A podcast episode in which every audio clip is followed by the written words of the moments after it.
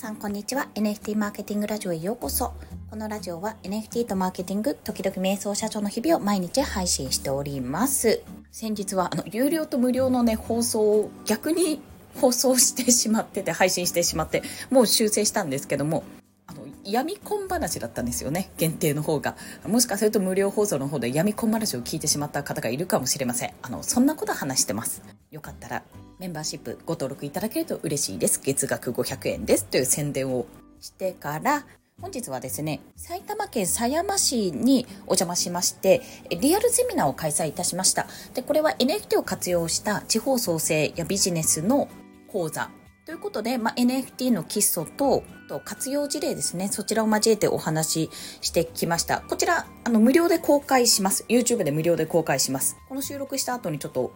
公開しようと思ってるんですけども、 Zoom でね、録画したので、録画とか、まあ、収録かしたので、スライドとともに動画として残しておきますね。途中、あの、休憩挟んだんで、休憩の時一旦ストップしたら、一旦ストップしてから開催するじゃないですか。再開か。再開するじゃないですか。すっかり忘れてて、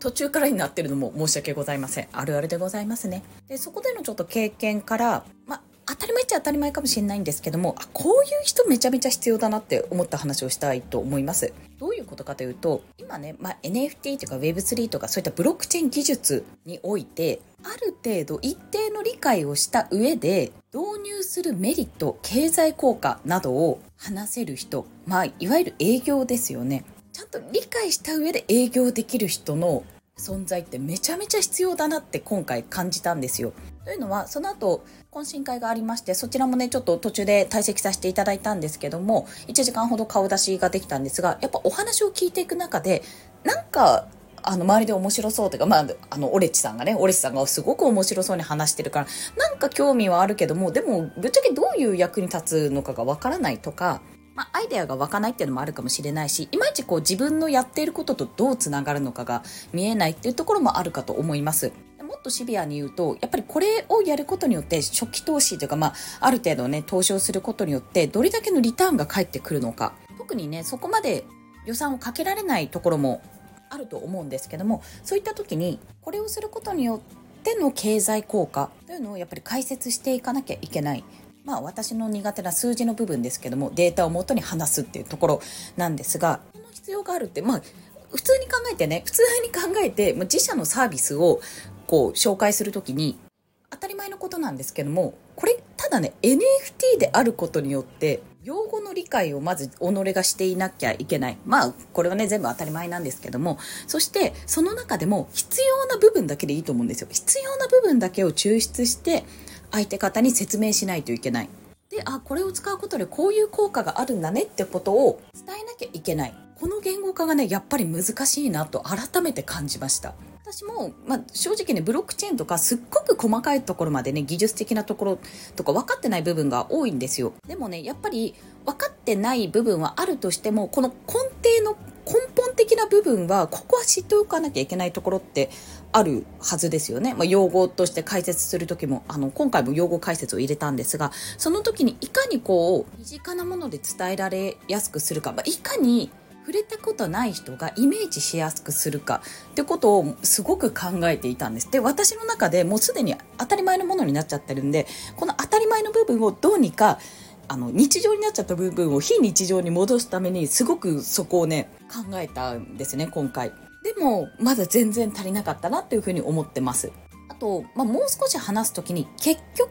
何に使えるの？結局やることによってどんな効果が得られるのっていうパターンをいくつか考えておいた方がいいなと。例えば集客を増やすっていうことであればあ、結構イベント、リアルイベントとかって、来場者プレゼントとかあるじゃないですか。あの、来場者にチラシを持ってきてくれた人にこれをプレゼントみたいな形のって割とあるんですよ。そういったところで来場者プレゼントで、まあ、物とプラス NFT とかでもいいし、あとは、まあ、リアルイベントつながりで言うと、スタンプラリーっていうのもできるんですね。QR コードで読み込めば、勝手にゲットできる NFT っていうのもあるので、そのお店ごとにこう、QR コード読み込んでもらって、全部集めたよっていうのを見せてもらったら、まあ、記念 NFT を渡すでもいいしなんか次の訴求につながるようなことにしてもいいと思うんですよ。大事なのはあのスタンプラリーももちろん大事なんですけども回っていくことによって、まあ、集客人数が増えるっていうところもそうですけども回っていくことによってやっぱ経済効果そこであやっぱりこれ買ってこうこれ買ってこうとかあの認知を届けられる、まあ、広告みたいなもんですよね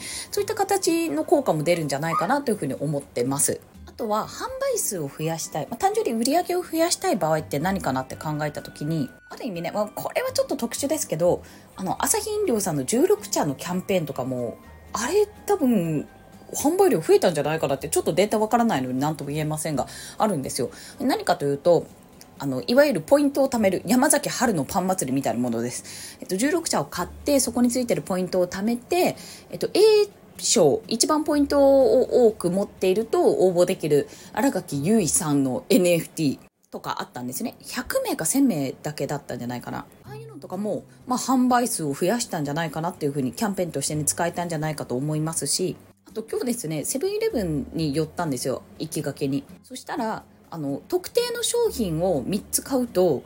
ちいかわステッカー1枚プレゼントっていうのがあって私は買いました。栗まんじゅうのステッカーをゲットしました。この辺はやっぱり人気キャラクターとかそういったものじゃないと動かないと思いますけどそれこそねデジタルスタンプラリーで例えば3つのお店で買い物をして、まあ、あのデジタルスタンプラリー NFT をゲットしたら何々プレゼントとかもねありかもしんないじゃないですか。その3つのお店はこのなんだろうね 20, 20個ぐらい加盟店があってその中の3つでいいんで自分の好きな組み合わせでできるよって。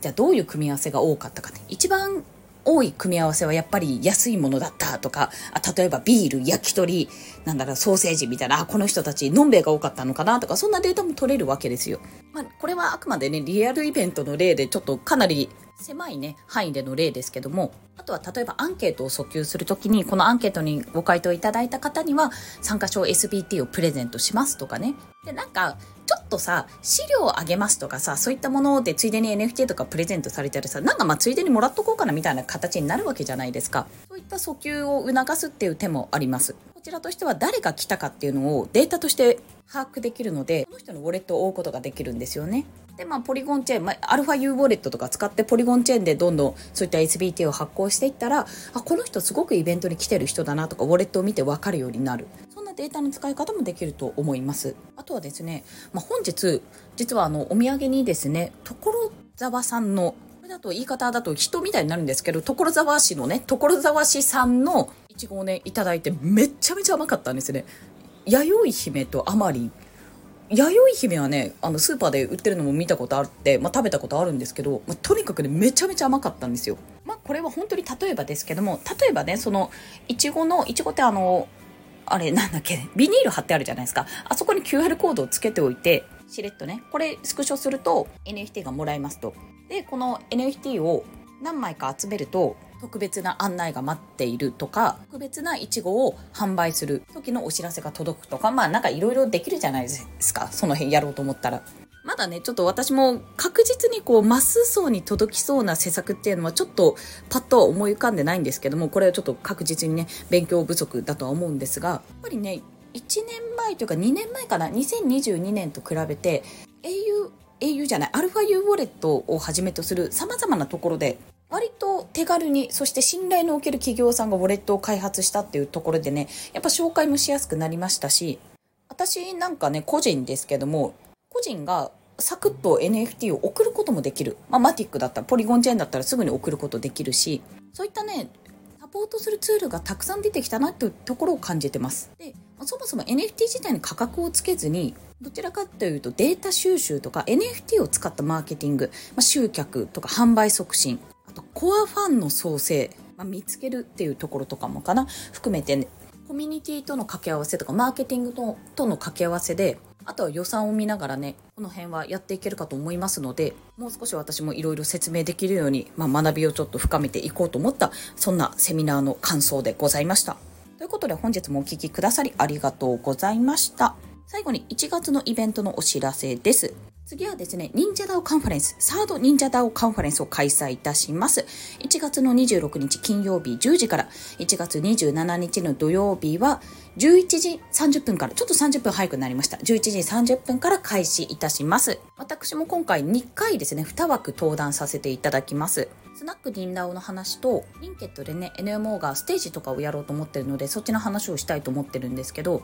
形でね、忍者ダウンの中で活動してみて気づきとか、あと、スナック忍ダウンに関しては、ブラッシュアップが今回なされてるんですよ。どういうイベントだったらもっとみんなが参加しやすいかなとかそういった話にもなっているので、ぜひね、ご興味ある方いらっしゃったら、忍者ダウンに遊びに来てみてください。まあ、そして様々なプロジェクト、あとクリエイターさん、個人の運営の方などですね、メンバーの方々が発表しますので、もしよろしければ無料でご参加いただきます。概要欄にリンク貼っておりますので、そちらからお申し込みください。また、えっと、1月29日の月曜お昼の12時からは、こちら有料のセミナーなんですけども、Web3 時代の働き方セミナーを開催いたします。実践編ですね。ちょっと具体的な話を NMO メンバーから聞きまして、まあ、そこで得たものを学びとして、資料としてね、提供していく予定でございます。ぜひね、DAO ワークとかコミュニティワークとか、あの、複合的な方の副業とかね、そういったところにご興味ある方いらっしゃったらお申し込みいただけると嬉しいです。